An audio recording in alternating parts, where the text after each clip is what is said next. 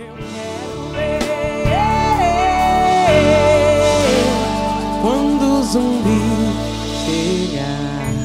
Tá no ar, tá no ar o Bendita Sois Voz, o podcast de política do Voz. O Voz é um portal de jornalismo independente, colaborativo e experimental. Acesse voz.social, voz com S.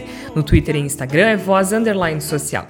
Eu sou Jorge Santos e toda semana a equipe do Voz se reúne para discutir o que é de mais sensível na sociedade brasileira. Agora, o Voz é publicado às segundas-feiras. No último episódio, falamos sobre STF, Lula livre e fake news. Das ações diretas de constitucionalidade. Por maioria de seis votos e nos limites dos respectivos votos proferidos, foi julgada procedente a ação vencidos. Se você não ouviu, basta acessar voz.social barra podcasts. Os episódios também estão disponíveis em diversas plataformas como Spotify, iTunes e Castbox. Basta procurar por Bendita Sois Voz. Hoje vamos falar sobre as estruturas do racismo no Brasil. O nosso país foi construído às custas de vidas negras. Apesar disso, há quem insista em perpetuar a discriminação. Na semana passada, no Dia da Consciência Negra, um professor foi agredido. Juarez Xavier foi chamado de macaco e golpeado duas vezes com um estilete por um desconhecido. É de no Dia Nacional da Consciência Negra, eu sou um militante é, nacional da luta antirracista no Brasil e sofrer um atentado desse em Bauru. Isso eu achei indigno para mim, indigno para a sociedade, indigno conviver com uma pessoa como essa. Tá no dia anterior, Coronel Tadeu, deputado federal pelo PSL, vandalizou uma exposição contra o racismo. No quadro que ele quebrou, uma charge de Latuf que denunciava os assassinatos de jovens negros cometidos pela polícia.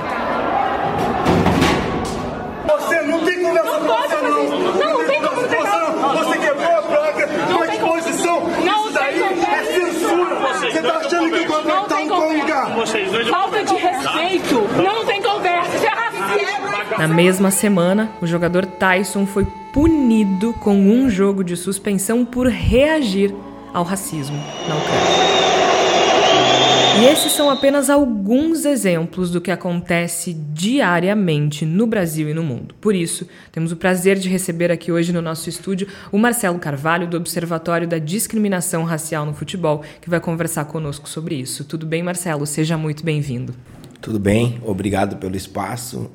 Eu costumo dizer que, infelizmente, nós estamos aqui para falar de racismo, mas felizmente nós estamos debatendo e tendo cada vez mais espaço para falar a respeito. É preciso que se fale sobre isso e cada vez mais e as pessoas brancas precisam falar sobre isso também. Né? A gente não pode se esconder atrás do lugar de fala como se isso não fosse é, um problema que nós criamos. Né? Então, por isso a gente está aqui para discutir. E aqui comigo, além do Marcelo, estão os jornalistas Tércio Sacol. Tudo bem, Tércio?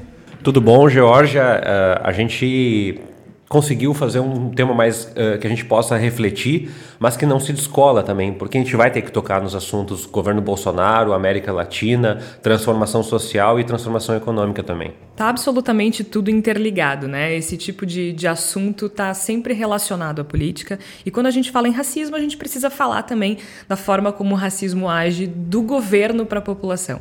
E a gente tem um exemplo claro, por exemplo, no Rio de Janeiro, em que a política de segurança pública do governador Witzel interfere diretamente nessa questão. A gente fez um programa inteiro sobre a Agatha Félix, um programa inteiro sobre uh, a ação das políticas públicas do governo do Rio de Janeiro nas vidas dos jovens negros e isso está interligado, né? A gente não pode omitir também esses detalhes. A Flávia Cunha também está aqui conosco. Tudo bem, Flávia? Seja bem-vinda. Obrigada, Georgia. É um tema muito importante a gente falar, e tu falou antes ali sobre brancos terem que falar sobre o assunto, né? Eu acho que é muito importante a gente saber como se posicionar sobre o assunto, né? Nós que somos antirracistas, a gente precisa entender como fazer, né? O que, o que fazer quando a gente presencia um caso de racismo, o que fazer quando a gente presencia uma piada racista, como se posicionar, né? Porque eu acho que é importante isso, né? A gente não é racista, mas como é que, que a gente tem que fazer, né? Eu espero que, que o Marcelo aqui nos ajude a desvendar isso, porque muitas vezes Uh, às, às, vezes a gente presencia alguma coisa e fica assim, como é que a gente vai falar, né? Não é comigo. Eu acho que isso é importante saber que, na verdade, é com a gente sim. Se a gente quer ser antirracista, que a gente quer que o racismo acabe na sociedade brasileira, a gente precisa se posicionar de alguma forma. E essa palavra para mim é a questão chave, né? A gente não não basta ser contra o racismo, a gente precisa ser antirracista. E o Marcelo está aqui com a gente e, e quando a gente olha para os números dos relatórios do Observatório da Discriminação Racial no Futebol, né, Marcelo? Isso fica mais evidente ainda que essa luta ela precisa ser constante, precisa ser de todos, porque é muito, é muito engraçado que às vezes as pessoas pensam assim: é, o futebol é um fragmento da sociedade, né? Mas é mais do que isso. Ele é, ele é um reflexo, ele é, é o que acontece no futebol acontece fora dele também. E olhando para os números do futebol, a gente fica muito impactado com isso, né? Eu estava olhando os relatórios de vocês. Eh, os relatórios vocês começaram a produzir quando? Foi 2014, né? Não, 2014 o, o observatório nasce e o primeiro relatório é em 2015 com os dados de 2014. Perfeito. Eu estava olhando aqui os números, então 2015 Uh, o, o, relatório tem 37 casos registrados, né? O de 2016, 56. 2017, 77. E o último, 88 casos registrados né, no ano passado. 79 no futebol, 52 dizem respeito à discriminação racial. Uh, e destes 79, 71 aqui no Brasil. Uh, esse número que vai aumentando, Marcelo, como é que tu enxerga isso? Qual é a leitura que a gente pode fazer desse aumento das ocorrências de casos de discriminação racial no futebol? Os casos estão aumentando ou eles estão sendo reportados com mais frequência ou as duas coisas? É, eu não, eu não separo uma coisa da outra, assim. Eu acho que a gente tem uma maior conscientização de torcedores e de jogadores. Então, torcedores estão se organizando fora dos clubes, em grupos uh, de mulheres, em grupos LGBTs, para tentar ter um pouco mais de acesso ao estádio de futebol e um acesso sem violência. Mas eu também é possível perceber que existe uma onda maior de crescimento de ódio muito por depoimentos de políticos ligados à extrema direita no Brasil e no mundo. Então essa tensão política ela acaba sendo refletida dentro dos estádios de futebol. Como disse o Tércio, uma coisa está ligada à outra, né? Eu acho que o discurso que a gente tem visto no Brasil e no mundo da, da extrema-direita é diretamente responsável por esse fato, por esse fator, né, Tércio? Porque a gente não, não, não pode esconder isso. As pessoas se sentem uh, à vontade para expor o preconceito, o racismo ou outro preconceito que seja, elas se sentem autorizadas porque, afinal de contas, se nós temos a principal autoridade política do, do Brasil sendo abertamente racista, por que, é que elas não poderiam ser? E, e, é, e é interessante porque, claro, não é tão simples assim.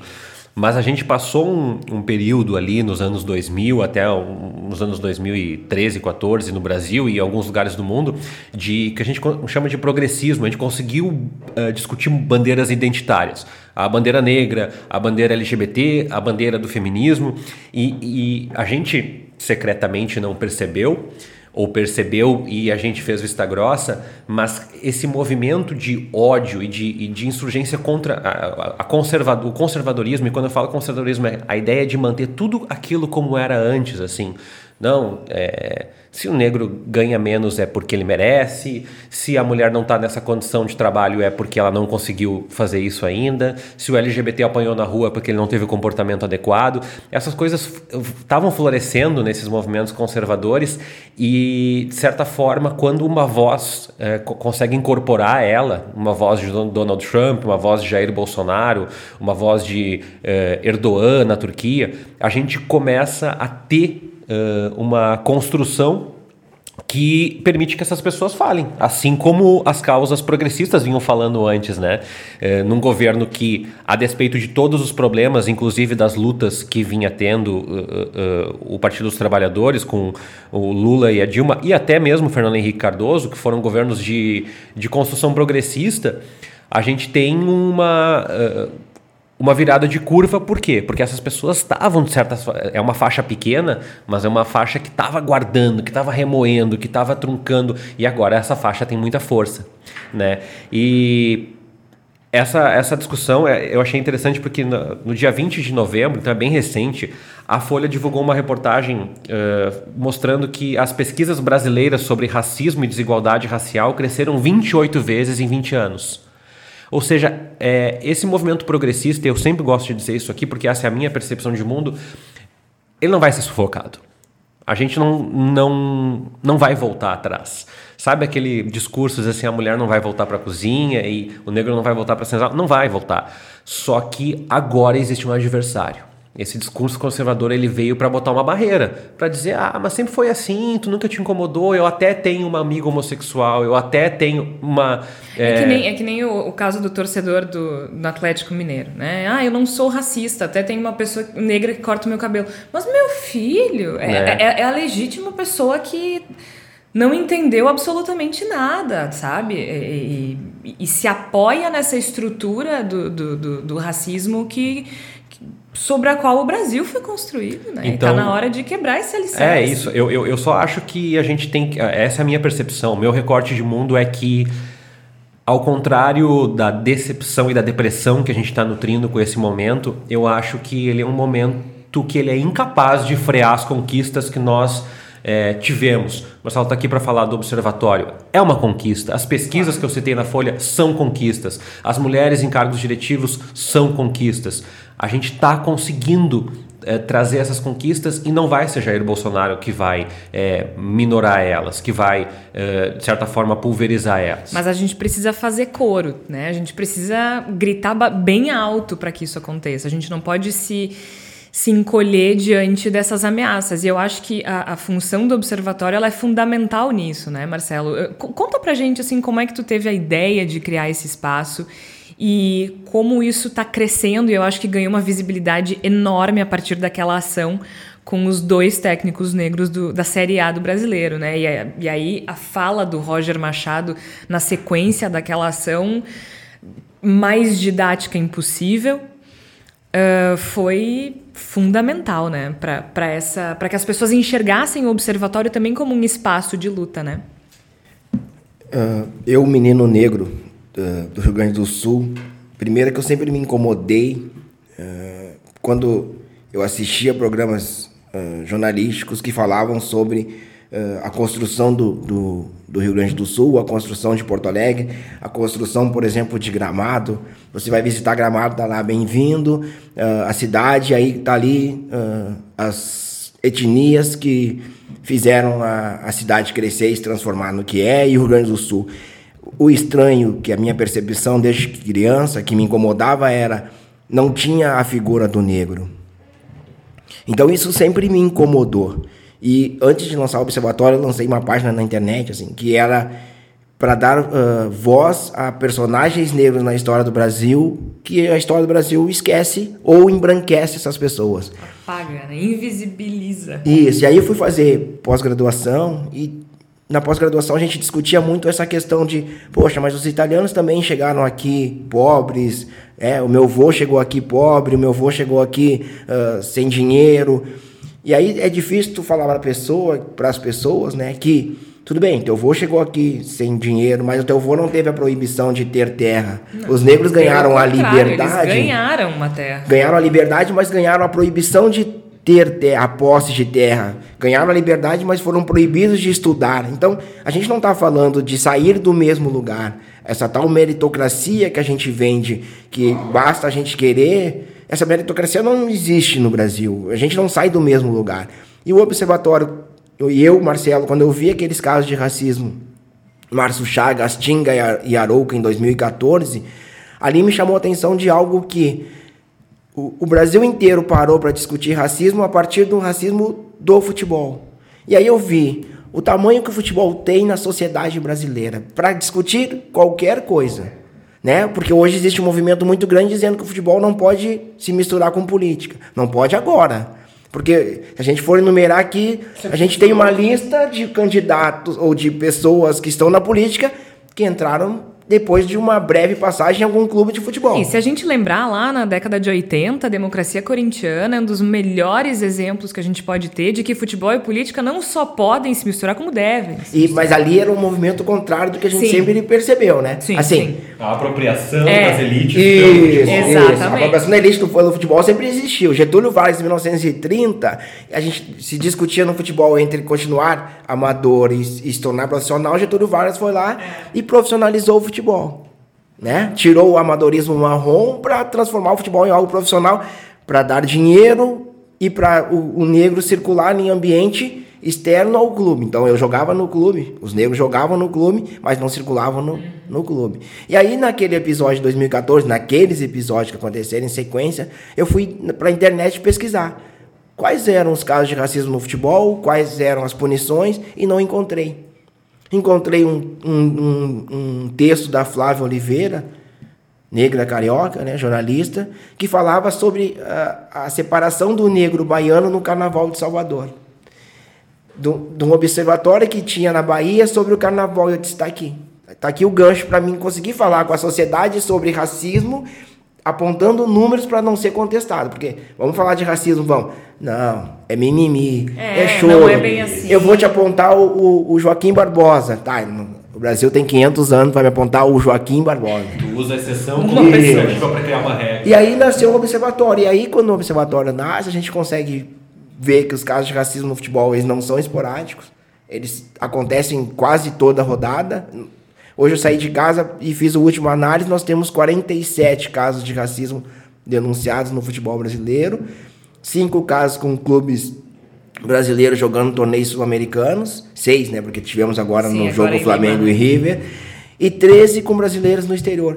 É muito alto. Se somar tudo isso, dá mais de um caso, dá um caso por rodada no Brasil durante o ano inteiro. Então, só que a gente para para discutir o Tyson, a gente para para discutir, mas a gente não parou para discutir o professor de São Paulo. Não. Então, o futebol ele tem essa é, é, é, essa amplitude que a gente pode discutir também racismo. E aí o observatório nasce e hoje eu monitoro uh, diversos grupos de mulheres que estão fora dos clubes, mas estão lutando por espaço, grupo LGBTs, mas como bem colocou o professor, o clube vai sempre sufocar.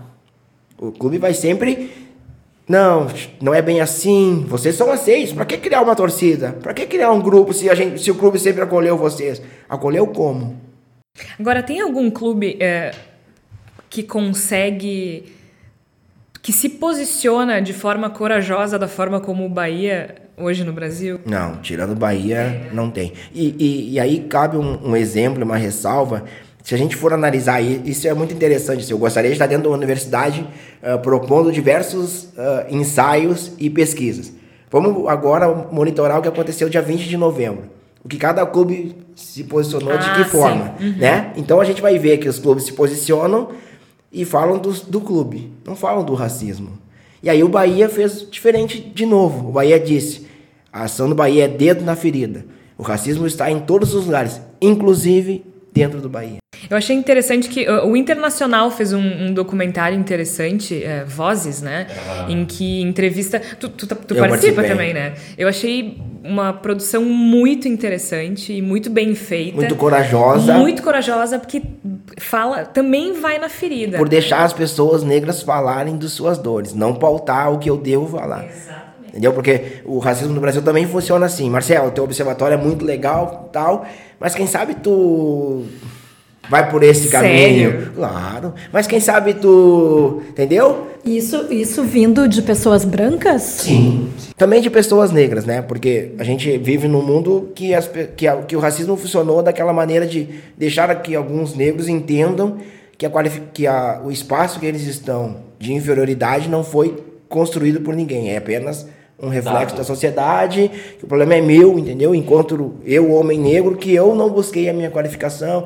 Então, uma parcela muito grande da sociedade negra brasileira entende o racismo como algo uh, que não é bem assim. Ou entende o racismo como um incidente racista. Quando você fala de estrutura racista, você fala de racismo institucional, alguns negros também acham que não. Eu não consegui chegar porque eu não estudei. Eu, tive que aguentar uma vez numa mesa de bar uma pessoa me dizendo, uma pessoa que eu considerava até então muito inteligente, me falando sobre racismo reverso como se existisse. Eu fiquei, não, olha só, amiga, não. E aí eu fiquei tentando usar argumentos, né?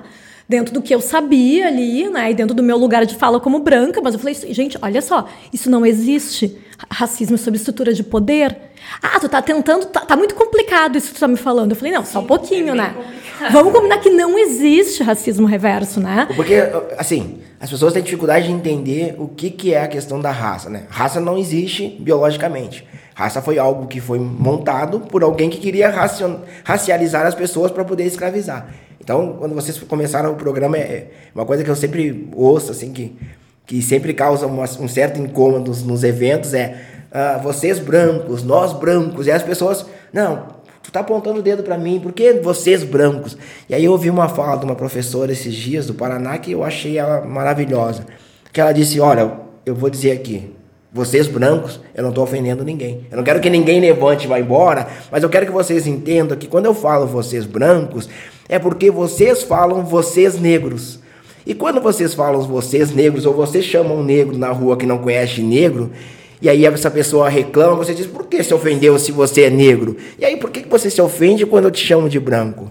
Porque, na verdade, não, os negros não racializaram ninguém. Foi o contrário. Foi os brancos que racializaram para poder escravizar. Então, essa história do racismo reverso, que eu, eu recebi esses dias uma, uma mensagem uh, ali no, no, DM e tal, de, um, de, uma pessoa perguntando se quando é que o observatório ia se posicionar sobre racismo reverso. Aí eu expliquei, olha, racismo reverso não existe tal. Uh, porque racismo é estrutura de poder, é, lá vem você querendo lacrar. Eu disse, é, tudo bem, se você acha que a explicação que eu te dei não serve e você já foi para os termos de lacrar, é você não quer discutir. Não existe racismo reverso. O, o poder não está na mão dos negros. Nem na África do Sul você poderia, entendeu? Mas é muito difícil. É muito difícil porque nós estamos numa estrutura que, que foi construída em cima do racismo que não quer discutir isso. Foi uma, nós estamos dentro de uma estrutura de país que, que uh, sempre inferiorizou as mulheres que não quer discutir isso. Né? Hoje a gente vê as pessoas no poder dizendo: gente, por que, que as mulheres uh, estão querendo outro espaço? Mulher mesmo deveria estar em casa, cuidando do marido, cuidando do marido, entendeu? Se a gente está vendo mulheres hoje em todos os cargos de poder, em todo, a gente ainda vai voltar para discutir onde é que a mulher deve estar. Então o futebol hoje está conseguindo isso. Assim, eu vejo movimentos muito interessantes uh, de mulheres, de LGBTs, que, que, mas que os clubes de futebol não acolhem. Os clubes de futebol estão ali monitorando, aí quando a gritaria é muito é, grande. Publica um cardzinho na rede social Isso. quando precisa, mas Entendeu? de concreto nada. Tem né? um grupo esse dia que me procurou que disse: como é que a gente pode entrar no nosso clube? A gente existe há cinco anos e o clube nunca olhou. Eu disse: olha, infelizmente a notícia que eu tenho para vocês é das piores. O observatório hoje eh, conseguiu entrar em alguns clubes, alguns, a maioria. O que, que vocês querem? Ah, nosso projeto é esse. Ah, tá, legal mas não vão porque a minha fala ela não é não é agressiva, mas não é uma fala de paz e amor, né? Eu, eu vou dizer que o racismo existe e tu pode fazer um trabalho comigo enquanto clube e amanhã, se acontecer um racismo, eu vou dizer, olha, aconteceu um racismo no teu clube. Eu não, entendeu? Eu não, eu não tô para aliviar ninguém, eu tô para botar o dedo na ferida.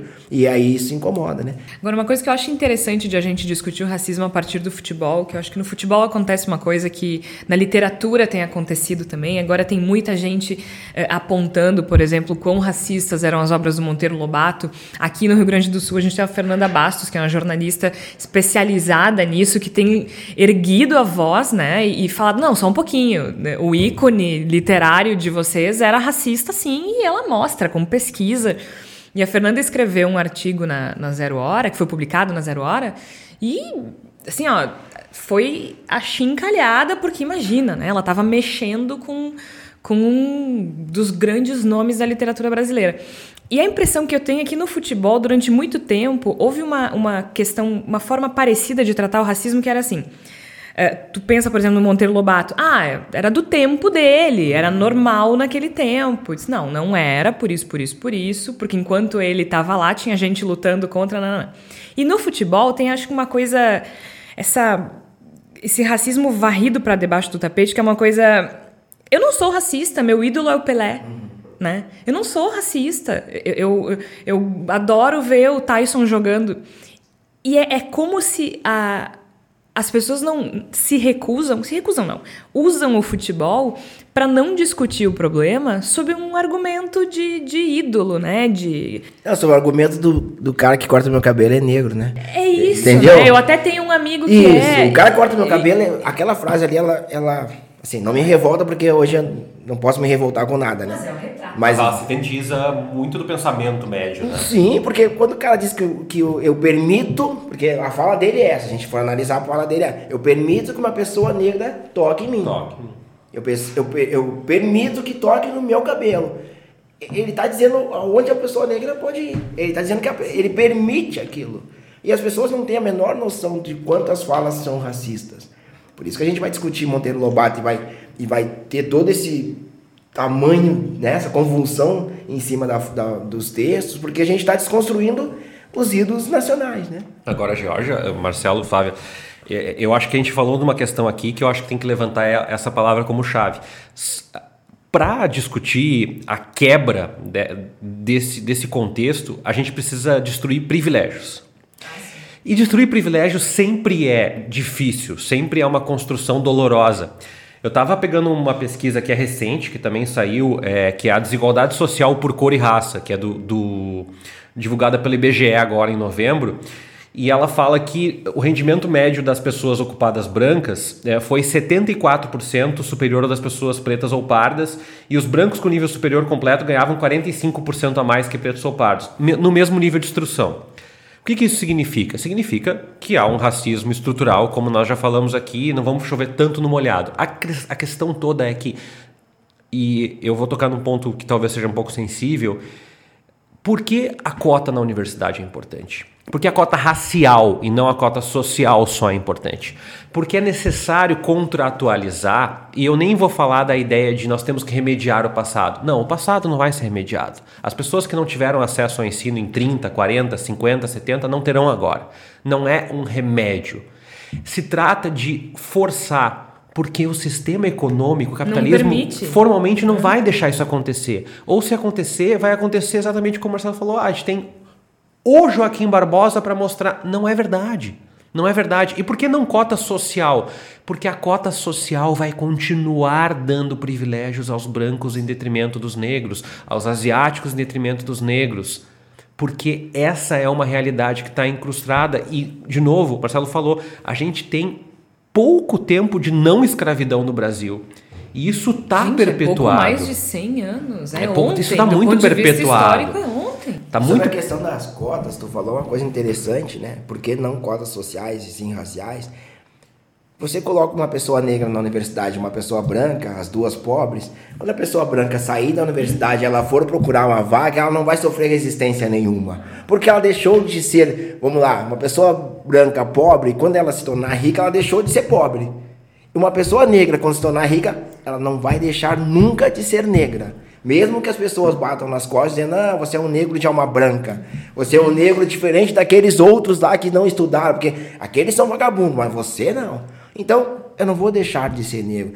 Eu, eu vou na mesma linha da questão das cotas. Eu acho que eu não, eu não brigando por reparação, estou brigando por espelho. Eu estou brigando por colocar na frente da, das pessoas que fazem processo de seleção pessoas negras. E isso vai, vai trazer muita revolta. Porque a pessoa que está no processo de seleção, ela sempre viu pessoas brancas. O dia que ela vê uma pessoa negra com um currículo qualificado e, e ela for racista ou ter um pensamento racista, Aquilo vai incomodar demais. E vai incomodar demais eh, quando a gente começar a perguntar: vem cá, eu tenho lá 50 negros formados e 50 brancos, por que, que veio 100 pessoas aqui, entrou 30 e nenhuma é negra? E aí, tu não, e aí vai cair o argumento por terra da não qualificação. E, e uma coisa, Marcelo, eu orientei um TCC, eu trazer a referência, o Daniel Quadros foi me orientando ele é um, um, jornalista negro, atualmente ele trabalha na comunicação da PUC, tenho muito orgulho de ter ele como meu colega, e o trabalho dele foi sobre a presença do negro no jornalismo científico, não o produzindo, o refletindo como fonte. E assim, eu eu descobri muito orientando o trabalho dele, porque uma das coisas que ele descobriu é que invariavelmente a revista Galileu e a Super Interessante, que são revistas com uma proposta relativamente inclusiva, é, tratavam negros invariavelmente da mesma forma, ou quando a pauta era identitária, ou social, mas cientificamente não existia uma inserção do negro uh, cientista em muitas, muitas das pautas jornalísticas. E eu estou trazendo essa reflexão porque o que o Marcelo nos traz é basicamente nós não queremos que ah, nós temos que ter é, 30 cientistas negros e 30 cientistas brancos porque é importante que tenha 30-30. Não, é para que no nosso imaginário, para que uma criança, quando nascer nos próximos anos, pense que eu posso ser um cientista e quando tu citar um cientista, tu pensa em um cientista negro. E quando tu possa pensar um médico, tu pensa num, pense numa médica negra e assim sucessivamente, para que não haja essa distinção, porque hoje, é, inclusive, na, no ideário do, do, futebol, Marcelo pode me corrigir, é, porque uma vez eu estava conversando com isso com parte dos meus alunos que gostam muito de futebol. Por que, que muitos jogadores negros é, reverberam esse preconceito? Porque eles passam a ser a exceção. Sim. E aí é muito difícil tu mexer com o teu próprio privilégio, uhum. porque tu ascendeu uma situação social. E tu vai ouvir sempre o tempo inteiro dos dirigentes que, que olha, a meritocracia fez você chegar. Fez você, você chegar. é diferente, e o dedo vem sempre assim. Você é diferente daqueles lá. E aqueles lá não são aqueles lá, aqueles lá somos nós negros, né? É. Só que aí, claro, aí se eu tô num privilégio, aí eu tô num privilégio. E aí se eu tô num privilégio, eu também não quero deixar. Exato, exato. Então é, é, mais complexo, né? Eu estava lembrando agora da, de, uma, de uma reportagem da Yasmin Santos, que é repórter da revista Piauí. A Yasmin fez um. Uh, no trabalho, ela fez um um trabalho de conclusão de curso sobre o racismo, né? Uh, sobre os negros no jornalismo brasileiro. E ela entrevistou dezenas de jornalistas e escreveu uma reportagem para a revista Piauí, uma, uma, reportagem bem longa, e até a reportagem depois repercutiu. Ela deu entrevistas em outros veículos, participou do, do Redação Sport TV também na semana passada. E a Yasmin, ela chegou na revista Piauí, que é uma revista uh, progressista, como disse o Tércio sobre, sobre a Exame, por exemplo, é, inclusiva, que trata de assuntos espinhosos, que não se esconde na hora de debater questões como racismo, e elas que chegou lá e, e era uma organização branca, totalmente branca. Né? E ela chegou, ela disse: meu sonho era trabalhar na Piauí. Eu fui contratada, acho que ela começou como estagiária, se não me engano, e aí depois se formou e foi contratada. E, e eu estava completamente sozinha, num espaço que vai para o microfone eh, nos podcasts e vai para a revista dizer que é inclusivo, que é diverso. É a mesma né? fala que eu encontrei o Breyer Pires em São Paulo e disse, cara, eu trabalho no meu país, bate sempre na pauta, mas quando tu olha para a redação, a redação é branca. É branca. E aí ela, mas o que, o que eu achei interessante no caso da Yasmin, é, ela publicou a reportagem sobre o, o TCC dela na Piauí. O nome da o título da reportagem é Letra Preta. E ela fala, inclusive, sobre o próprio veículo no veículo. Isso eu achei interessante. Porque aí sim a Piauí está fazendo um movimento de dizer. Nós também erramos. Por isso que a eu gente do, também precisa por disso. Isso que eu digo do Bahia. O Bahia, quando Exato. fez o lançamento agora do Dedo na Ferida, ele disse: Nós não temos conselheiros negros, nós não temos dirigentes negros. E o Bahia, Bahia tá né? Isso. Porque se a gente pensar no Rio Grande do Sul, a, a, maioria da população é branca. Na Bahia, não. A maioria, acho que é 80, mais de 80% da população baiana é negra, né? E então... ele não fez aquela coisa que a gente vê também, né? Não, não. Mas eu tenho fulano aqui. Porque, o gente, tá se, se, as pessoas percebessem o quanto isso é racista, é. eu não sou racista porque o fulano tá aqui, é, é racismo. Porque tu tá dizendo que Tu tá te escondendo atrás do fulano. Tu tá te escondendo atrás de uma pessoa que de repente até tá ali por isso. para te usar ela de pretexto. Acho que acontece bastante, né? Entendeu? Eu vou colocar pessoas... o negro aqui para dizer para todo mundo que eu não sou racista e tal. Eu cresci com aquela história da eu não sou racista porque minha empregada é negra e ela vai pra praia comigo. E meu pai, o sonho do meu pai era ir pra Torres, né? E aí Torres tu vai pra praia de manhã, é, é só pessoas brancas. Tu vai pra praia de tarde, são só pessoas negras. E aí, quando tu vai fazer, não só, mas é, é notório. Não, não, não, eu entendi. Eu entendi. Porque aí de tarde, quando tu vai, tá um monte de pessoas negras que são empregados, que de manhã estão servindo. E que de tarde estão liberados para curtir a praia. Assim, eu faz anos que eu não vou pra Torres, porque Torres. É, Torres pra mim é traumática, assim. Então eu não, não vou pra Torres, né? Beleza. Pra mim, Torres é igual a, a, a Atlântida Sul, Tramandaí e tal não tenha, não é o mar de, de, de, de, Santa Catarina maravilhoso que eu devo andar todos esses quilômetros para ir para Torres. Mas de tarde, eu, quando eu ia para a praia de tarde, estavam lá as pessoas da minha cor. E aquilo me incomodava, porque, poxa, tudo bem, mas as pessoas da minha cor que estão aqui estão trabalhando. Eu não estou trabalhando. Será que eles não vão achar que eu sou aquele? E aí tu vê a construção que tu vai fazendo enquanto negro dessas, dessas questões? Que tu vai tendo que lidar. Assim, eu não quero ser aquele Entendeu? Porque aquele é inferior a mim, mas eu sou negro. E como é que eu faço para conviver com esse outro negro? Agora, como é que é isso no Rio Grande do Sul de maneira geral, Marcelo? Porque assim, como eu disse, a maioria da população é branca, uh, racista, né? Não tem por que a gente dizer que não é. Aí vai ter alguém que vai dizer, mas nem todo mundo. Não, mas daí alguém vai te tá dizer que o seu colar é governador negro. É, né? tipo isso, né? Porque, porque tem, tem aqueles que. Quando a pessoa chega e diz assim, nem todo mundo, ou tu diz assim, ah, porque a torcida do Grêmio foi racista, nem todos, a pessoa não tá preocupada com racismo, ela tá preocupada com, com qualquer torcida, outra coisa. É, ela, é, é. Uh, mas como é que é isso aqui? Porque é um. Uh, a gente conversou outro dia no Sarau do Futebol, né? E tu disseste que, segundo os números do observatório, 20% dos casos, uh, ou dois terços, agora não me lembro qual foi o número que tu disse, que acontecem no Rio Grande do é, Sul. Atualmente era, era um terço. Um terço, casos. é. Tipo, um terço dos casos acontecem no Rio Grande do Sul. É um estado que a gente tem relatos constantes, não só no futebol. E uma população predominantemente racista. Como é que é ser negro no Rio Grande do Sul? É isso que eu te falei no começo do programa, assim, é, é tu olhar para o lado na construção do, do, da cidade, do estado, quando os programas falam da construção do Rio Grande do Sul, tu não te enxergar ali. Entendeu? Ou quando as pessoas co colocam os negros, vão fazer que nem fizeram no acampamento Farroupilha, colocar lá um espaço para homenagem aos negros que era uma senzala, né, que tinha até o tronco e tal. Não é isso que a gente não é isso que a gente contribuiu para o Rio Grande do Sul, tu entende? A nossa a contribuição negra para o Brasil e para o Rio Grande do Sul não foi essa. Tem, tem construção de, de intelectuais negros na construção do Brasil e do Rio Grande do Sul. Até se a gente pensar no 20 de novembro, né? É, é um movimento que mas começa é, com o movimento isso, negro no Mas aí é resistência, também, né? né? É Não, mas, mas, mas que também claro, é apagado. Claro. Porque eu, eu li muitas reportagens sobre o 20 de novembro e nenhuma delas citava o Oliveira Silveira, por exemplo, que é um poeta gaúcho que é uma das principais figuras na construção do 20 de novembro. Isso. Né? E, e, e que isso também é invisibilizado aqui no Estado. E a história invisibiliza o negro no Rio Grande do Sul. A gente, como é que se ensina a Revolução Farroupilha?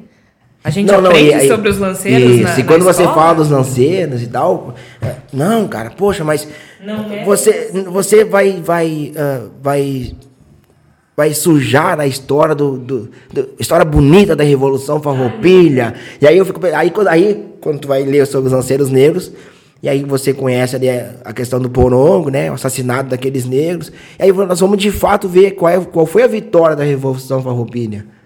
Entendeu? Não teve vitória na Revolução Farroupilha. Eu estava vendo esses dias, por exemplo, aí como, como é que o racismo no Rio Grande do Sul funciona. O carnaval está no Porto Seco. Uma área abandonada de Porto Alegre. Uma vez por ano alguém lembra que precisa ir lá fazer alguma coisa. Mas está sendo estudado para que o espaço ali no Parque Harmonia ali.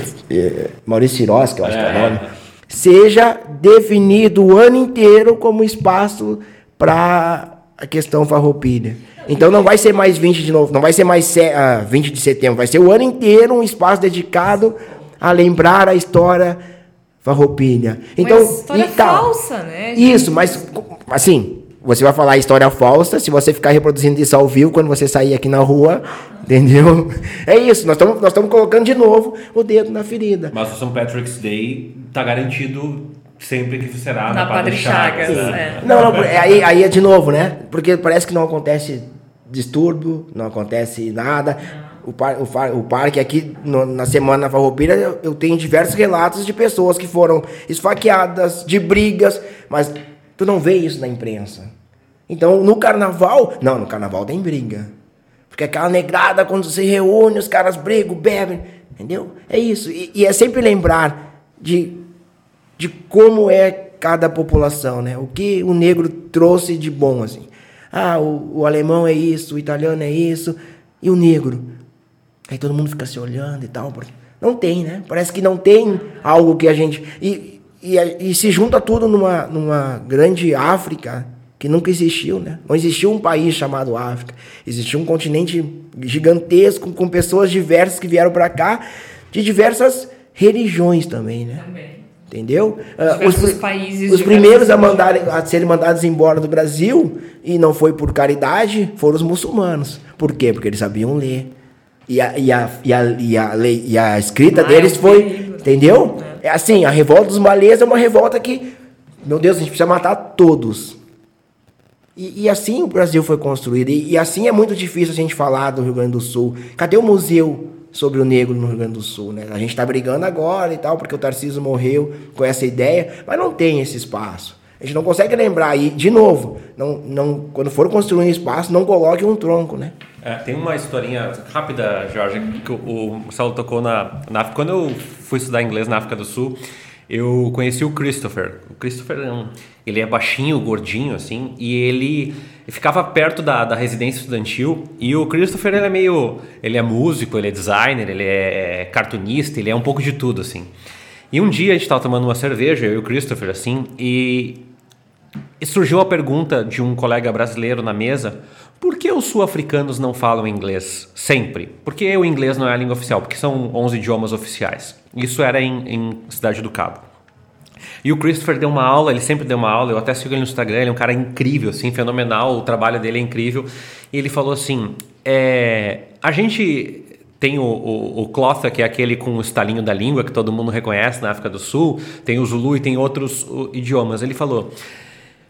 A gente não fala o African porque o African é um idioma do holandês, do, do, do, do imigrante holandês. A gente não fala inglês porque inglês é para vocês, é para o turista.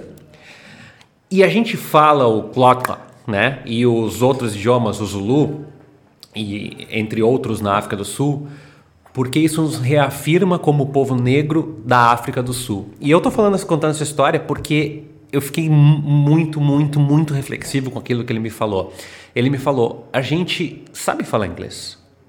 Nas escolas a gente aprende matemática e inglês, inclusive tem um, um, um, episódio trágico da história da África do Sul, ainda durante o Apartheid, em que famílias são. Uh, uh, atacadas no Soweto por protestarem contra a imposição do African como língua oficial. African, que é uma língua dos, dos muito parecida com, com o Netherlands, né? com, com o holandês. E quando o Christopher me falou aquilo, ele me falou: nós precisamos nos reafirmar como negros, nós precisamos nos colocar através do idioma. Ele falou: o idioma também é uma arma para que nós possamos lembrar que a gente não é só sul-africano, a gente não é só cidadão de Cape Town gente é negro. Porque se nós cedemos ao inglês e ao african, a gente passa a ser sul-africano. Mas a gente não é sul-africano, a gente é negro sul-africano. Em Cape Town, eu não tenho estatística atual, 75% da população é negra. Muito embora os negros estejam em restaurantes, bares, museus como atendentes, nunca como gestores, nunca fazendo turismo, ou nunca é uma palavra forte, mas invariavelmente uhum. na maioria.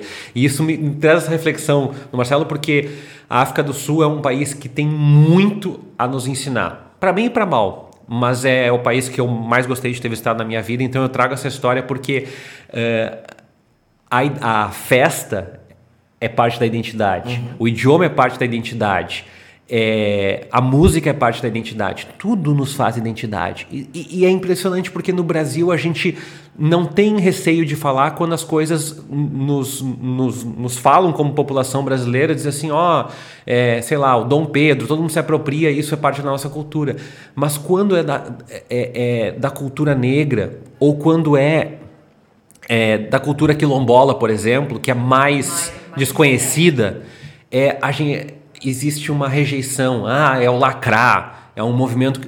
E não, isso é uma construção identitária, isso tem a ver com sobrevivência. Mas é né? que nem quando a gente pensa o carnaval, né? Porque assim, o carnaval do Rio de Janeiro, ele foi exportado durante muitos anos, inclusive tinha um movimento dentro do, do, do carnaval que surgiu na Portela, com o Candeia, que, que tentava resgatar a negritude do carnaval e, a, e, e o motivo pelo qual o carnaval nasceu, né? O Candeia se incomodava muito com a apropriação dos brancos, né, que fizeram do carnaval, porque o carnaval virou um produto de exportação e tal. Uh, mas permanece sendo uh, uma produção das comunidades, uma, uma expressão cultural acho que é a mais importante do país. E, só que o carna... a gente fala em carnaval, assim, parece que o carnaval é brasileiro, né? Não, era, era aí que eu ia chegar, porque tem uma é, é uma estrutura, é uma festa negra. E aqui no Rio Grande do Sul é, é uma festa muito importante para a comunidade negra gaúcha. E é um dos carnavais mais bonitos do país. E ao longo do tempo, os, os governos trataram de sufocar essa festa de tal forma como se ela não pudesse ter espaço aqui. E aqui nem tu disse, a gente tem espaço para comemorar o 20 de setembro o ano inteiro. O 20 de setembro continua sendo ali na beira do Guaíba, continua sendo na Avenida Beira Rio. E, e o carnaval foi, foi escondido, foi, foi, foi uh, escanteado, foi amassado aqui. O carnaval de Porto Alegre ele é resistência, né? Então cada cada escola de samba é um quilombo de resistência. E aí, se eu quero sufocar a resistência, eu preciso acabar com esses quilombos, eu preciso acabar com essa resistência que existe. E o carnaval é isso aqui no Rio Grande do Sul, né? O carnaval carioca, as, ah, não, o carnaval não é, não é um produto não é um produto negro, é um produto brasileiro. Mas aí você vai ler, se aprofundar no carnaval, por exemplo, as, as batidas das escolas de samba de bateria, elas são toques em homenagem aos orixás. A escola de samba no Rio, cada, cada bateria tinha, né? Porque se perdeu muito, mas algumas ainda tem. A batida em homenagem a, a Xangô, entendeu? E isso, isso é negro.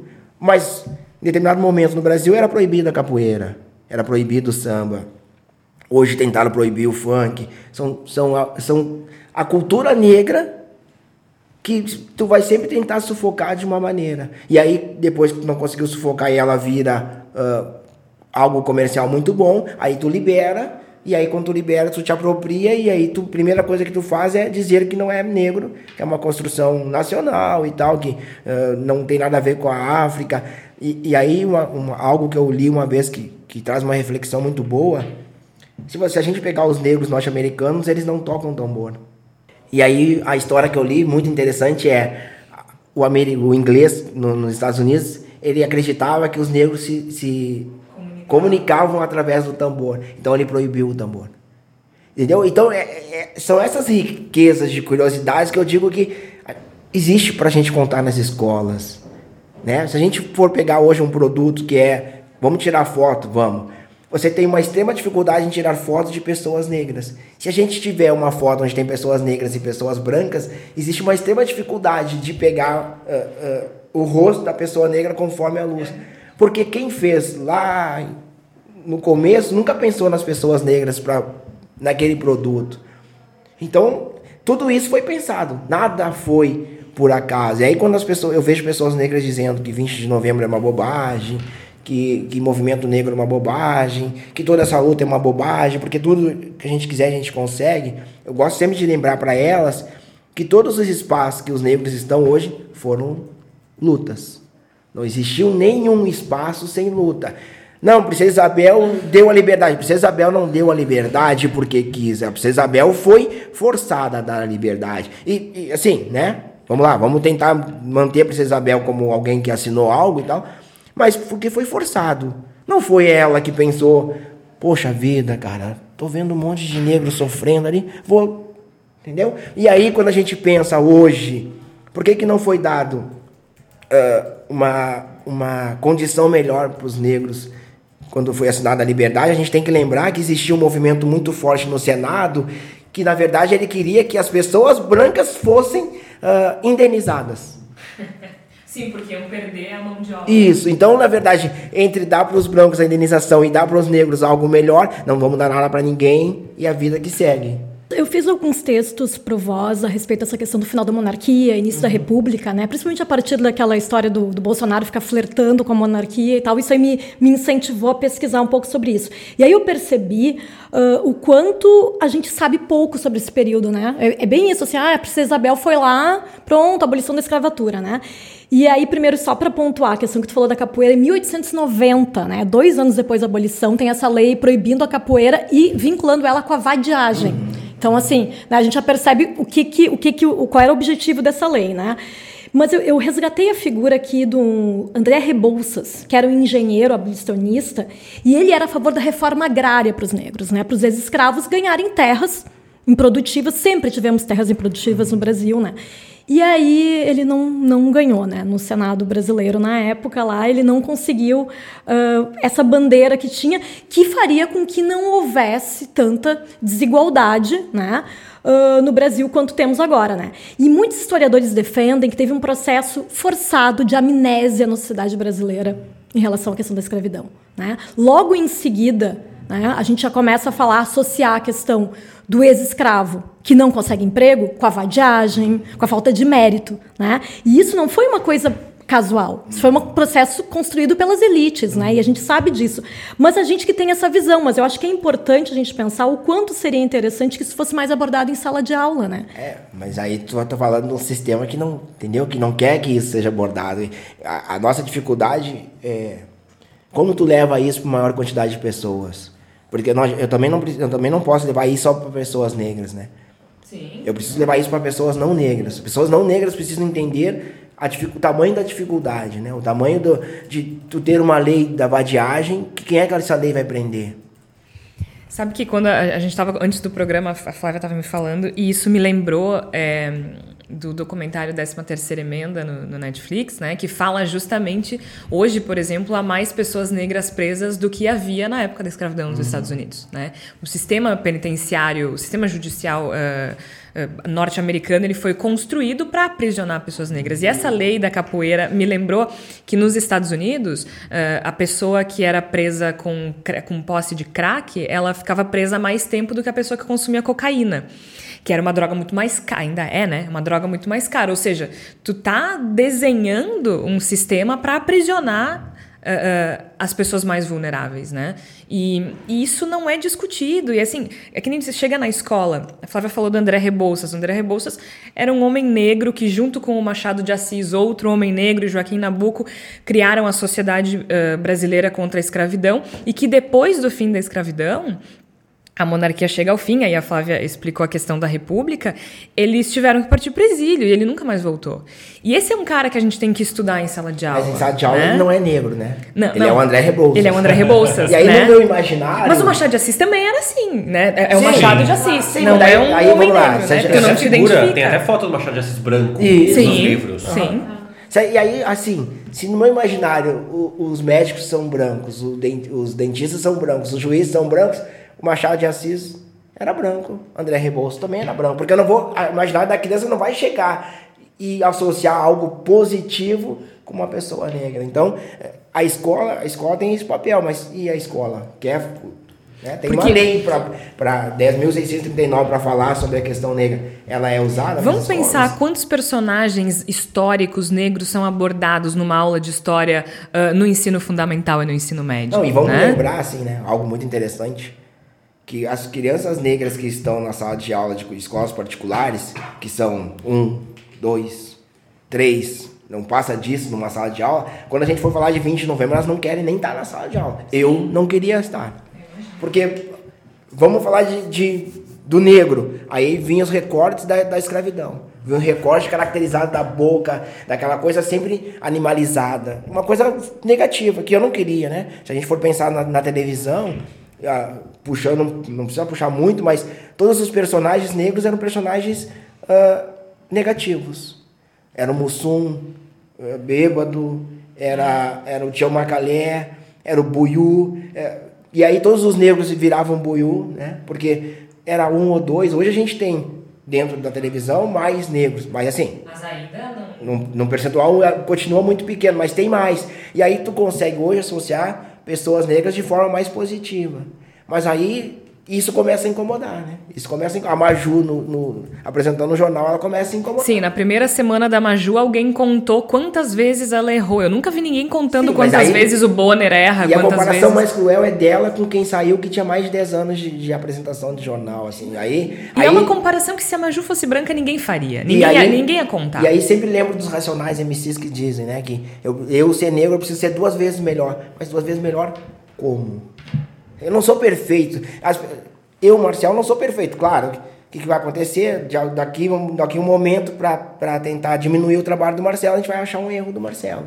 E esse erro vai ser maximizado. Ah, porque a gente precisa apontar o erro desse cara que tá aqui querendo dizer como é que o mundo é, entendeu? É essa a questão. Tal- E- talvez, Marcelo, é, eu queria. Não, não é a dica lá do final do programa, mas assim. No- na prefeitura de São Paulo, quando o Haddad ainda estava à frente da prefeitura, ele fez. Tem até o videozinho dele empilhando os livros e tal, da história da África. E eu estava procurando esse link, está disponível e está disponível ainda no site da Unesco.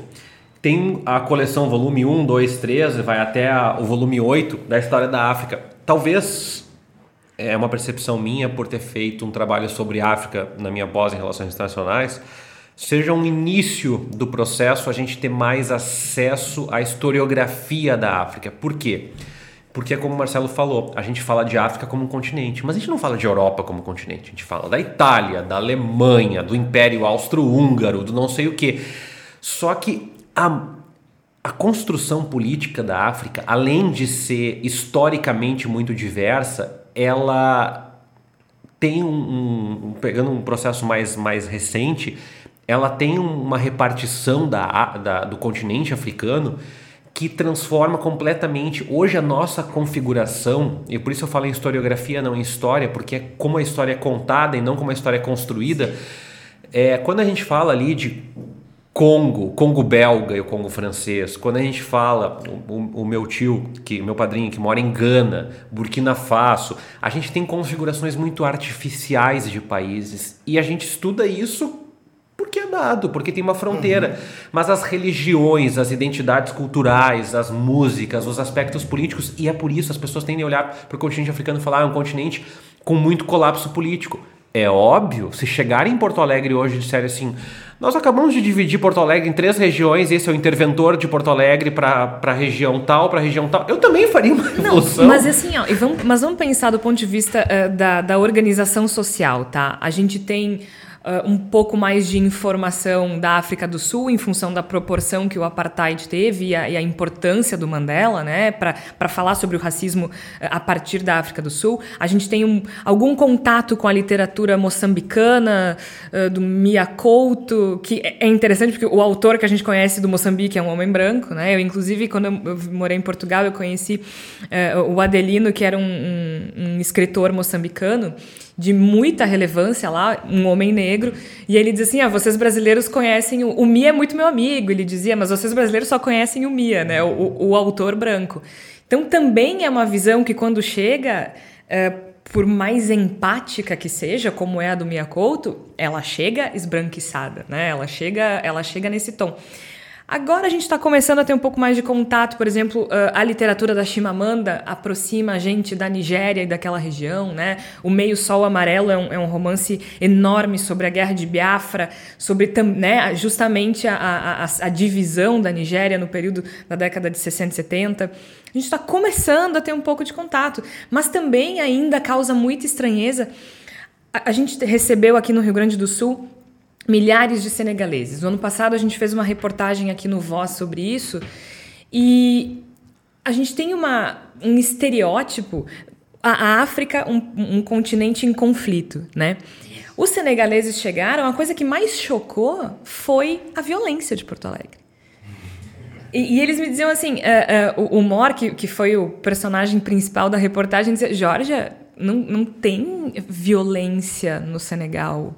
Não existe isso de tu sair as pessoas te assaltarem, as pessoas, as pessoas te matarem. Não tem. A gente tem muito problema, uh, né? Enfim, aí ele falou da questão da seca, da economia. A maioria das pessoas precisa re recorrer ao comércio, aí o comércio está saturado, eles precisaram sair. Assim, ninguém é assaltado na rua, né? E aí eu chego aqui e as pessoas acham que eu vou assaltá-las. Que mundo é esse, né? Que onde é que eu cheguei? E aí aqui a gente fica, com perdão da expressão, cagando regra sobre, sobre a forma como as pessoas vivem num continente, né? Uniformizando um continente e importando e, e, e, e divulgando essa visão a partir disso. É que só é divulgado o negativo, né? É isso. Assim, se a gente for falar, falar pensar em África, o que, que a gente fala da. Que tamanho tem a África? É. Que tamanho tem a África? A gente inclui o Egito? Entendeu? As maiores civilizações que a gente conhece de construção estão aonde no começo do século. E saindo um pouco da questão negra, se a gente pensar aqui para nós, no continente sul-americano, quem, é, quem são os incas? O que, que eles tinham quando, quando os brancos chegaram aqui? Dizendo que eu tenho a sabedoria, eu tenho. Porque hoje a gente está fazendo a mesma coisa, né? A gente acha que isso aconteceu antes, mas hoje a gente está fazendo a mesma coisa. Existe um grupo muito grande entrando dentro do, do, dos, do, dos quilombos, que ainda resistem, levando a palavra levando a cultura, tirando essas pessoas da ignorância. Os incas tinham água encanada. Isso, quando- nós estamos falando em 2019, Água nós estamos ainda com esse discurso de, de, de, de catequizar os povos, né? Os indígenas e os negros. É por isso que eu digo que, infelizmente, a gente está aqui discutindo racismo, mas felizmente a gente está discutindo racismo, porque a gente está levantando outras questões que não é o racismo individual, que não é o, o grito pro, de, de xingamento pro Tais, nós estamos falando de outra coisa. Nós estamos falando da estrutura racista que tem no Brasil, que não permite que as pessoas enxerguem fora daquele mundinho delas, né? Porque dizer que uma pessoa negra não está em determinado espaço por falta de qualificação, e aí tu apontou a pesquisa aqui dizendo que pessoas negras e brancas com a mesma qualificação, a diferença salarial é de 45%. O que, que eu vou reproduzir com isso? Eu vou reproduzir o mesmo sistema, porque se eu ganho 45% a mais do que tu, claro que nem todo mundo que ganha mais vai viver mais e melhor e tal, mas Sim, mas é uma, é uma a lógica indicativa, é né? que eu dê para meus filhos uma melhor educação. A lógica é que eu, que eu viaje pelo mundo. O sistema hoje, o que, que o sistema fez? Ele deu as cotas. E aí eu estava discutindo dentro do pessoal do jornalismo esportivo, por que, que não tem negros. Uma das coisas que agora, quando tu vai entrevistar os futuros candidatos à vaga, a gente pergunta lá, quantos idiomas tu fala? Quantos países tu conheceu? E aí, tu, na cota, tá entrando a cota, ela é racial, mas ela tem a questão social, né? O negro que entra nas cotas, ele não pode ter estudado em escola ah, particular. Então, eu tô pegando os negros pobres. E se eu tô pegando os negros pobres que vão sair formados em jornalismo, quantos países esse cara conheceu? Nenhum. Quantas línguas ele fala? Olha, se ele conseguir es- estudar sem ter que trabalhar para se susten- sustentar, ele fala uma. E aí a gente de novo aumentou o sarrafo. A gente de novo fingiu que estava incluindo. A gente não está incluindo ninguém. Agora, para a gente estar se encaminhando para o final, eu queria saber de ti, Marcelo. eh, a gente falou eh, sobre, sobre vários aspectos, né? Mas pegando a questão do futebol, porque eu acho que eh, é interessante, até como exemplo, a gente falou do Tyson no início do programa, né? O Tyson e o Dentinho, eh, que estavam no mesmo jogo, e isso acontece com frequência aqui no Brasil. Os relatórios produzidos pelo observatório, eles indicam que são poucos os casos que são levados às autoridades para julgamento, né? O número... eh, Onde é que está o furo aí? Porque se a gente pegar o caso do Tyson, é pior ainda, né? O Tyson foi punido, né? Ele, ele sofreu racismo, reagiu, reagiu, e eu até, e até se, se a gente for pensar a reação Normal. normal e até nada demais, mostrou o dedo, chutou a bola Isso. e foi punido, né? Ele foi expulso no jogo, saiu aos prantos por, com toda a razão, injustiçado, depois foi punido com um jogo de suspensão e ainda com um- uma quantia em dinheiro. Ahn, então, a gente vê um sistema que não só não pune quem é racista, como pune quem sofre. Como é que se resolve isso? Ah, hoje, onde é que está o maior problema? A omissão da CBF, a omissão das federações, o árbitro, mas também qu- qual é o peso que o árbitro pode carregar também nessa história? Onde é que onde é está o, o problema maior ali para se levar a julgamento? O problema maior está na estrutura, né? A estrutura é uma estrutura branca que não tem pessoas negras que estão fazendo as leis e determinando as coisas. Então elas, a leitura é delas e a leitura delas é que o Tyson eu vou punir quem, quem fez algo com o Tyson, mas eu- se o Tyson revidar eu puno o Tyson também. Então a estrutura é essa. A estrutura eu determino Atribui uma equivalência que não existe. isso, eu né? determino pra ti negro aonde tu pode, o que tu pode fazer, né? Eu, de novo eu atribuo o que tu pode fazer. E a questão maior é, a gente tem uma lei no Brasil que trata racismo e tem uma lei que trata injúria racial. Então, racismo é um crime inafiançável e blá blá blá blá blá blá, mas racismo é um crime inafiançável se eu proibir uma determinada pessoa negra de entrar, entrar em determinado espaço. Se eu ofender a pessoa coletivamente. A pergunta que eu faço é: se eu xingar um atleta negro de macaco, eu tô xingando só ele? Não tô. Mas todos os casos de racismo no Brasil acabam indo para a questão da injúria racial. Primeiro problema, ah, um crime de 1 a 3 anos, se eu for ah, condenado, eu posso prestar serviço, então não vou ser preso. Então a gente não tem ninguém no Brasil preso por racismo. A outra questão é que quando for injúria racial, usando o caso do Márcio e o caso do Aranha, que estão aqui no Rio Grande do Sul, tanto o Márcio como a Aranha, eles teriam que registrar um boletim de ocorrência e abrir um, um processo judicial para que a vítima fosse ah, condenada, né? E aí a pergunta é: essa informação ela, ela está disponível para toda a sociedade? Essa informação ela está disponível para os jogadores negros? Essa informação de abrir um processo, como a pessoa negra, não só jogador, entende que isso é? Que tamanho do desgaste que é Márcio Chagas ter enfrentado o racismo em 2014, a condenação do esportivo ter acontecido em 2019, são cinco anos, que se você conversar com o Márcio Chagas, são cinco anos que ele vai para o tribunal e muitas vezes ele é chacota dentro do tribunal. Então, eu tenho inúmeros casos de racismo no futebol brasileiro, onde o atleta se ofendeu, resolveu quebrar, porque a gente tem um silenciamento imposto, e o atleta tem que quebrar isso. Aí ele foi para a delegacia. Chegando na delegacia, o delegado disse para ele que, dois casos, tá? Um, no Rio Grande do Sul, ele precisava ter testemunha quando ele fosse registrar o boletim de ocorrência. Ele estava na delegacia sozinho. Aí o delegado se negou a registrar o boletim de ocorrência. Outro, fora do Brasil, na Bahia, o delegado disse para o jogador que ele uh, poderia registrar o boletim de ocorrência somente na cidade dele, e não ali. Porque ele não morava ali. Só que o incidente aconteceu ali. Para piorar, meia hora depois de uma discussão acalorada, o delegado registra um boletim de ocorrência online, aonde ele coloca que o, a vítima perdoou o agressor e nesse perdão ele colocou ali dizendo que não ia abrir processo jamais, porque bastava o pedido de desculpa. Então, a, as leis no Brasil, elas são essas. Essas são as leis. E as informações, elas não estão disponíveis. Eu, eu, eu preciso que o Ministério Público fale em alto e bom som que, olha, se acontecer um ato de racismo contigo, tu bate aqui e nós vamos, te, nós vamos uh, prestar o serviço sem custo. Porque eu também tenho que lembrar que, poxa vida, eu vou processar alguém por racismo e cadê o dinheiro para processar alguém por racismo? E o Ministério Público está à disposição para abrir processo, mesmo se for injúria racial, sem custo. Mas aonde está escrito que, que, que isso está lá, disponível para mim sem custo? Então, a gente fala de jogador de futebol e as pessoas, ah, mas jogador de futebol é alienado.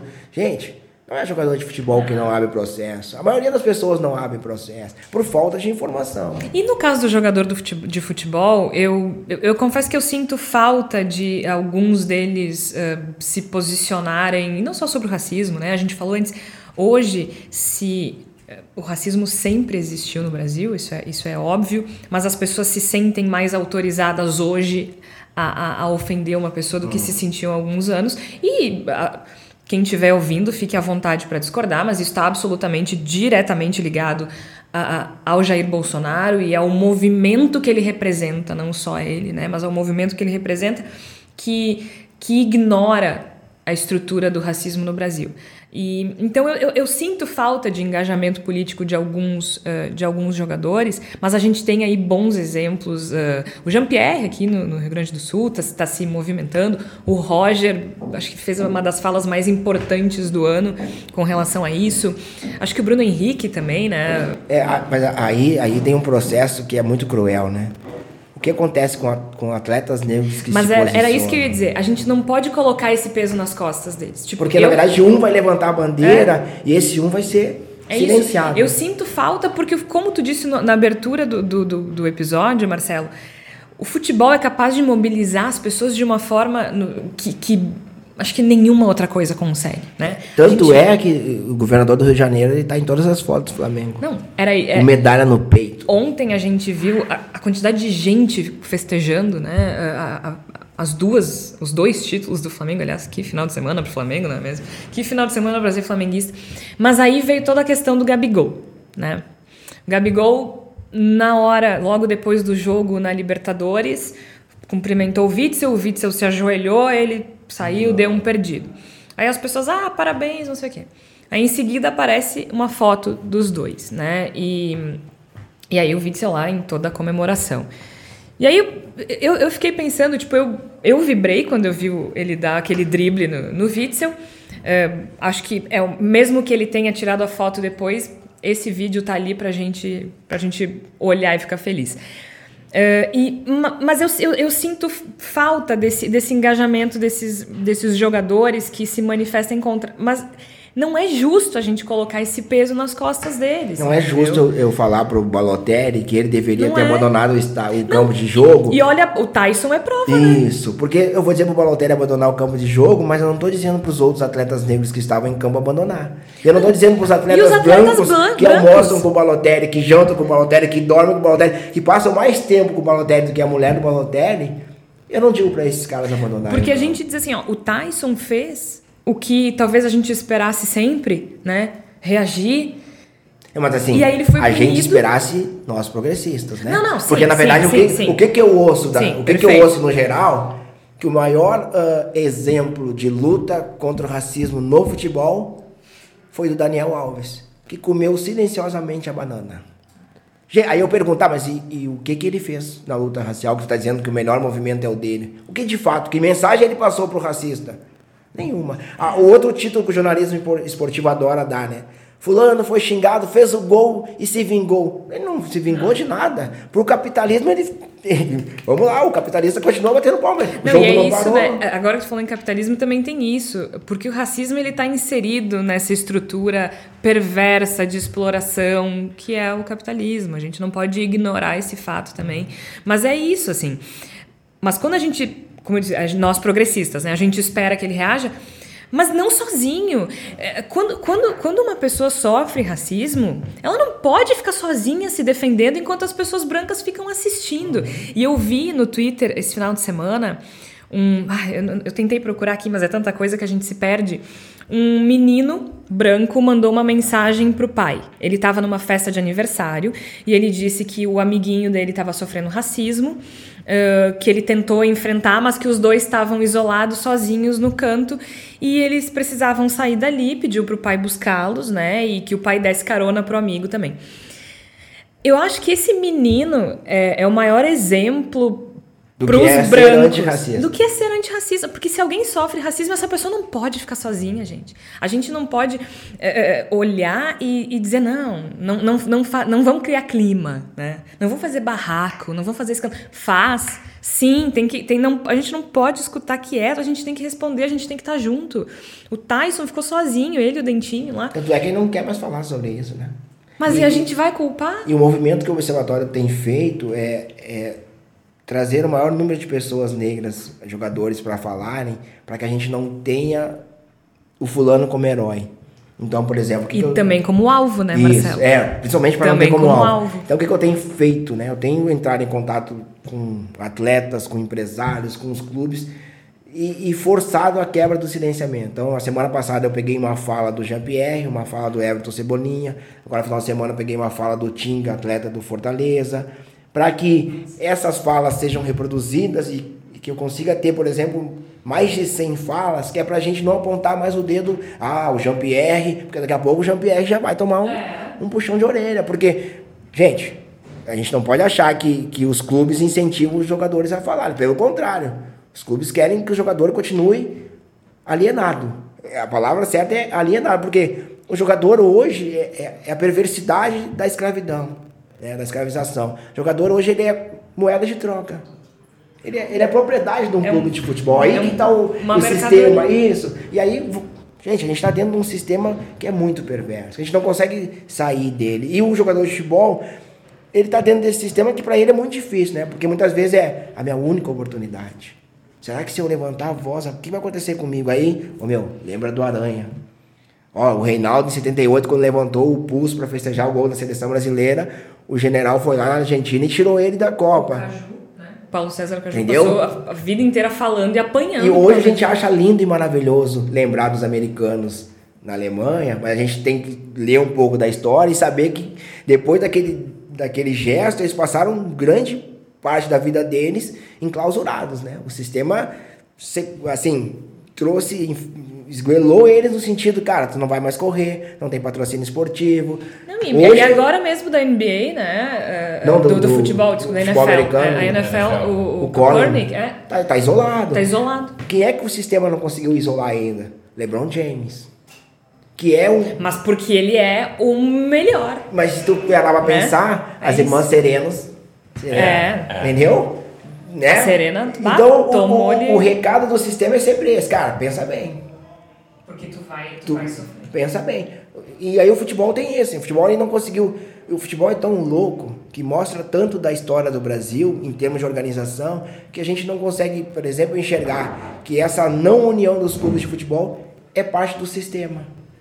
Porque os clubes que reclamam hoje que o Flamengo ganhou mais são os mesmos que assinaram para dissolver o clube dos 13. E a estrutura do futebol é tão opressora porque a gente tem, ok, há jogadores negros e eles ganham bons salários, mas porque isso interessa ao clube. E eles, e assim, invariavelmente a maioria nenhum... tá, tá pobre depois de largar o futebol. Não, e tem uma coisa, né, Marcelo, que aí a gente pode entrar mais na questão da opressão. É impossível que num universo tão grande não exista um homossexual. E aí tu vai levantar um outro debate vai demorar muito é, tempo. Não, não. não perfeito, mas é isso, perfeito, tipo, perfeito. é uma estrutura toda que oprime. E é que nem tu disse, eles são propriedade. Se não do empresário, do clube, eles são propriedade de, de alguém. Da e marca. eles são reféns Lembrar da, da marca, marca, também, né? Que a marca também é... Ah, e eles são reféns disso. É, então, assim, tu Tu não pode ser quem tu é, tu não pode defender a tua vida, tu não pode defender a tua história, tu não pode defender a tua herança, porque dependendo do clube no qual tu está inserido, dependendo do teu empresário, dependendo da marca que te patrocina, dependendo de um milhão de coisas, tu não pode. Mas isso é muito Brasil, né? Eu tenho, tenho um exemplo muito interessante que é o Lucas, que jogava no São Paulo e foi jogar no Tottenham. Sim. E aí ele fez postagem e tal. Uh, apoiando o presidente da República e o, o, time, o clube chamou ele e disse, cara, olha só, a história desse clube é uma história é. de resistência. A história desse clube não pode estar aliado. Entendeu? Então, é, é assim, o Brasil esquece a história, né? A gente está falando de um país que, que duvida da história está falando de um país que hoje está. E a gente hoje... isso rápido, cara. A ditadura acabou faz 30 anos e a gente já está brincando que não existia. Entendeu? E, e, e, assim, por ter uma fábrica de talento, a gente esquece os talentos muito rápido. A gente, a gente lembra sempre do Pelé, mas a gente esqueceu quantos antes do Pelé e quantos depois do Pelé. Quantos foram. Ah, quantos uh... precisaram pintar o rosto de branco para poder jogar? O Adriano Imperador, realmente o problema dele qual era? Não teve nada racial ali nas, nas manchetes do jornal, entendeu? O Stanley na, na Inglaterra ele falou: Cara, eu comprei uma casa. A imprensa toda me malhou. Porque eu gastei dinheiro na casa gigantesca. Mas o meu colega branco comprou a mesma casa. Não saiu uma nota. É tudo diferente, né? Agora, é, é, é, que nem a gente tava falando, isso aqui é debate pra, né? E esse é o sistema, né? Só que é muito. Assim, a partir de debates que eu acho que a gente está fazendo cada vez mais, é assim. eu, tô, eu tenho percebido assim o professor colocou de uma maneira muito boa, assim. Existe um sistema que veio para nos sufocar, mas a gente está percebendo uma mudança grande, eu estou percebendo, né, Marcelo, dentro do futebol, de movimentos que antes não conversavam que estão conversando. Tu entendeu? É o movimento negro uh, conversando com a questão LGBT, conversando com a questão do machismo, porque, galera, ou a gente se junta, ou vai, eles vão matar um e depois vão matar outro. E cada um de nós tem que fazer a sua parte, né? A gente tem que aos eu acho que punição é um caminho interessante, tipo, consequência concreta para os atos. Acho que não tem muito como fugir eu disso. Hoje, As pessoas precisam entender. Num momento tão, tão conturbado, não vejo outro caminho a não é. ser a punição. Porque senão não entende, né? Nem que, se, que seja na marra, que seja na marra. Mas a gente aqui também, discutindo e debatendo, é um passo importante e a gente tem que refletir sobre isso todos os dias e pensar qual é o nosso papel na luta antirracista, né? É, a gente não pode admitir racismo, não tem espaço para isso. E aí, só um recadinho assim, né, no final é quando depararem com situações que nem eu me deparei no aeroporto, assim, a gente precisa ter estrutura para reagir, né? E o aeroporto é um lugar que a elite determinou que é espaço da elite, elevador social, todas essas questões no Brasil. Né? E aí eu tô sentado no aeroporto e eu tô sempre de fone, assim. E aí, não sei porque eu tava, tirei o fone e aí tem um grupo de, de homens brancos conversando. E daqui a pouco um disse assim: Cara, que país chato que a gente se transformou. Porque agora a gente não pode mais fazer piada com homem, com gay, com mulher e com negro. Porque aí os caras ficam enchendo o saco, cara. A gente não pode fazer piada, que sem graça que a vida tá. Eu, fiquei, eu olhei para aquele grupo e pensei, cara, o que, eu faço, né? Porque eu levanto e vou lá, eu boto os fones de novo. E aí é isso, assim. É, e aí, de novo, né? Eu não posso eu, negro, Marcelo, levantar e ir lá bater de frente com esses caras, porque, de novo, o sistema vai dizer que, cara, tu é um ignorante, que não soube aceitar. Então, o, o lugar das pessoas brancas nessa luta é justamente É esse. se levantar. É não esperar eu me levantar. É isso. É ir lá e É dizer tornar o caras- mundo chato para essas e tornar o pessoas. mundo É chato isso. essas pessoas. Exatamente. E dizer pros caras, meu, vocês estão errados. Porque, cara, tu é muito que sem criatividade se tu não consegue fazer uma piada que não envolva gay, negros e Precisa ofender mulheres. alguém pra ser engraçado? Entendeu? É exatamente isso que eu ia dizer.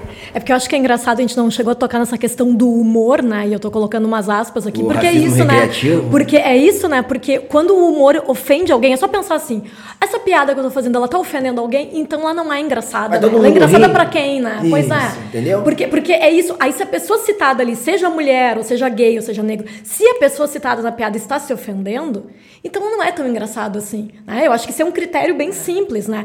E eu acho interessante, ah, na idade que eu tô, né? Eu tenho 42 anos, quando eu era criança, esse tipo de piada era aceitável. Eu já, eu já ficava revoltadíssima, mas naquela época era aceitável. Só que para pro meu desespero, no século XXI, voltou isso a ser questionado, né? Esse, esse tipo de argumento que o mundo tá chato, mas que bom que o mundo tá chato, né? Porque é um absurdo isso. Isso né? me lembra o slogan do Trump, né? Que o, o Donald Trump, que é parte desse movimento político, da- dessa estrutura política, ele diz assim: o slogan dele é Make America Great Again, né? Vamos tornar a América boa de novo. Meu filho, great pra quem? Né? Se, se a gente tá aqui 40, 50 anos atrás, o movimento negro lutando pelo voto, direito civil. E isso que eu digo que é que as pessoas negras precisam pensar antes de criticar o movimento negro é isso foi conquista.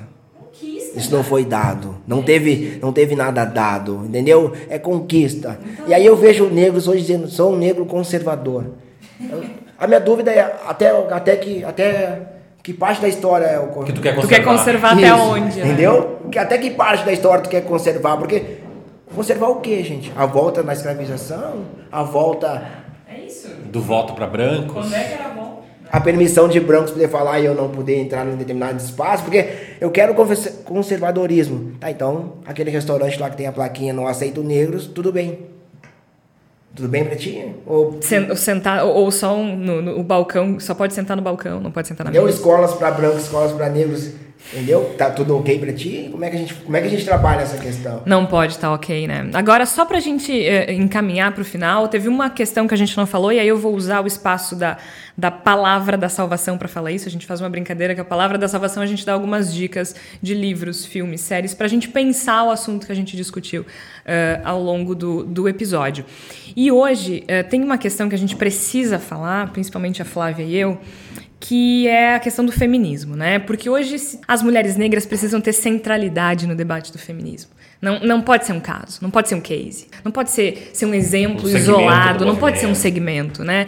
E por isso que eu escolhi mulheres hoje, obras de mulheres, para a gente eh, refletir sobre o racismo e refletir sobre o racismo estrutural no Brasil. A primeira delas é a Sueli Carneiro, a Sueli Carneiro que é uma filósofa, doutora em filosofia pela USP, uma referência na luta contra o racismo no Brasil, e ela é uma das eh, pesquisadoras mais importantes sobre o feminismo negro no Brasil, e ela diz justamente isso. E, e- e a Sueli, ela é, o nome dela acho que é talvez o mais importante nesse ativismo, porque eh, ela foi muito importante na formulação da política de cotas e, e- e da lei antirracismo.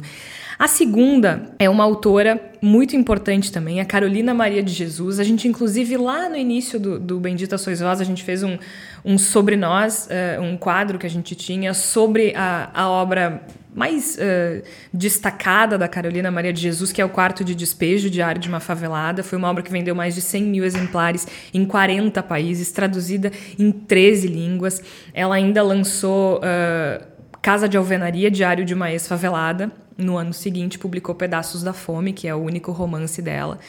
E ela, ela morreu em 1977, mas ela é uma figura muito importante para a gente entender de que forma ãh, o isolamento dos negros no período pós-abolição construiu esse, ãh, essa distância que existe entre os negros no Brasil hoje, né? Essa desigualdade tão profunda. E ela fala. É, é um, é um, são relatos viscerais, né? A Maria Carolina, Carolina Maria que trabalhou como doméstica, como catadora de papel, e ela fala da fome, né? Da fome que ela sentia, que os filhos sentiam, e como, como isso era doloroso. E por fim, aí uma escritora que não é brasileira, mas que todo mundo com certeza já ouviu falar, que é a Chimamanda Adichie.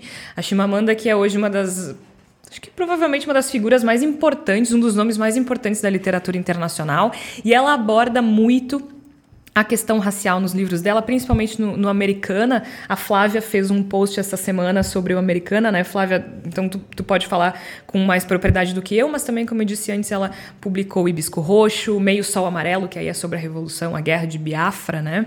E é também. E também. Uh, para educar crianças feministas, que eu acho que aí tá, tá associado um tema ao outro, que a gente não pode discutir feminismo sem discutir racismo. E o Americana faz isso, né, Flávia? É, exatamente. É que eu acho que a questão do feminismo é que o feminismo prega a igualdade, né? Quando a gente fala de igualdade, a gente tem que falar não só na questão de gênero, mas também na questão de raça, né? E eu acho que é importante. A Chimamanda tem um, tem um texto que eu gosto bastante porque ela é muito clara no que ela escreve, né? Seja nos ensaios dela, seja nos romances, né?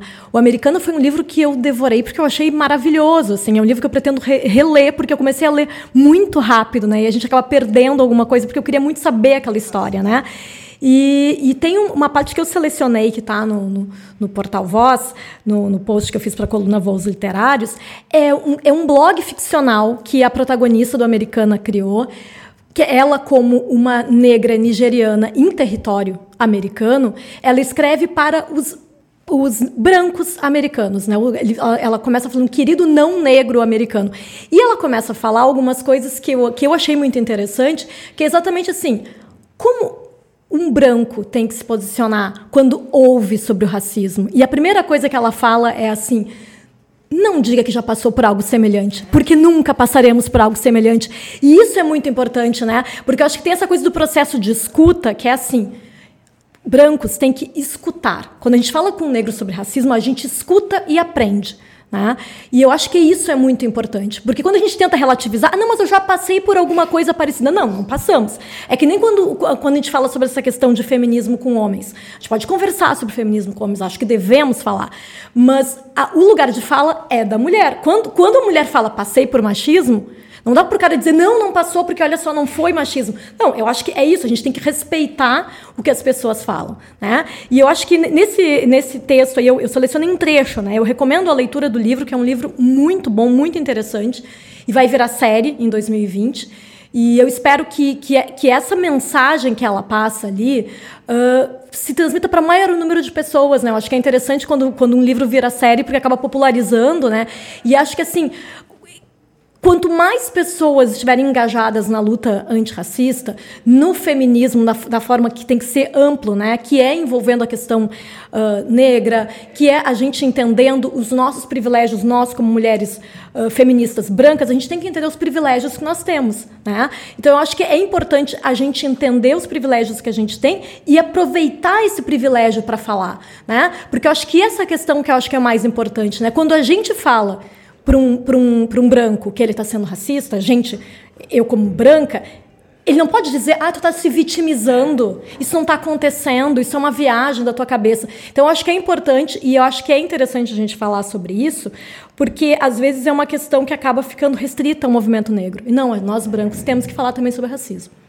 É isso, obrigada, Flávia. Nós precisamos falar e nós precisamos agir também, né, gente? A gente não pode ficar de braços cruzados assistindo as pessoas, porque senão a gente não vai mudar essas estruturas. E aí também, dentro das recomendações, eu recomendo de novo que assistem 13ª Emenda no Netflix. Ele é um, é um documentário que fala sobre as estruturas de poder dos Estados Unidos, mas muito aplicáveis ao Brasil, especialmente quando a gente vê que... Estão é tentando trazer para cá, né? Exatamente né? E, e, de forma muito torpe perigosa, e a gente precisa prestar muita atenção, porque o Brasil já, já não, né? Sempre continua matando seus jovens negros e aprisionando jovens negros. As, as estatísticas estão aí. A maioria da população carcerária é negra, a maioria da população carcerária é jovem. E, e, isso não é por acaso, não é que nem disse o deputado do PSL que. que Só porque mata. É. Não, esse é um cara um imbecil. É, não, imbecil sou eu, né, Tércio? Isso aí é um fora do. do, do não, não, não, existe. Mas enfim, façamos a nossa parte. Tércio, muito obrigada pela tua participação. Obrigado, George. Está o teu orientador do mestrado, o professor Juremir, que também escreveu a História Regional da Infâmia, que fala sobre a Revolução Farroupilha sem heróis, sem os heróis que a gente gosta de celebrar no Rio Grande do Sul, para quem não é do estado. É, vale a pena começar a estudar a Revolução Farroupilha por esse livro. Sem e depois caras, vai pro restante. Sem aqueles caras que viraram nome de rua aqui, né? nome de avenida no Obrigado, Georgia e Marcelo e Flávio. Eu aprendi bastante hoje com, com o programa.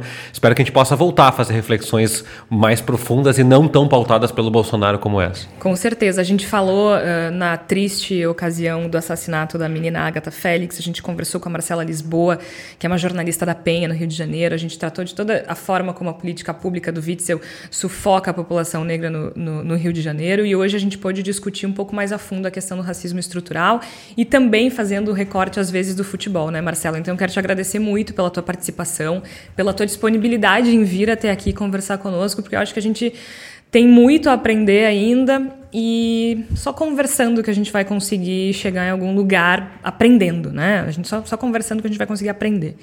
Muito obrigada pela tua participação. Eu que agradeço e, e mais uma vez volto a dizer, né? Infelizmente a gente está aqui falando de racismo, mas felizmente os espaços estão ah, se abrindo e mais pessoas não negras querem discutir, que eu acho que é muito interessante também, que as pessoas entendam o quanto dói o racismo, o quanto ele adoece e o quanto ele mata. Pode contar conosco nessa luta antirracista, porque a gente está aqui para isso também. O nosso espaço está mais do que disponível para a gente discutir isso sempre que for preciso. E pode contar, o Observatório pode contar com a parceria do Voz, com certeza. A gente vai ficando por aqui. Até a próxima semana. Até lá. Quando o zumbi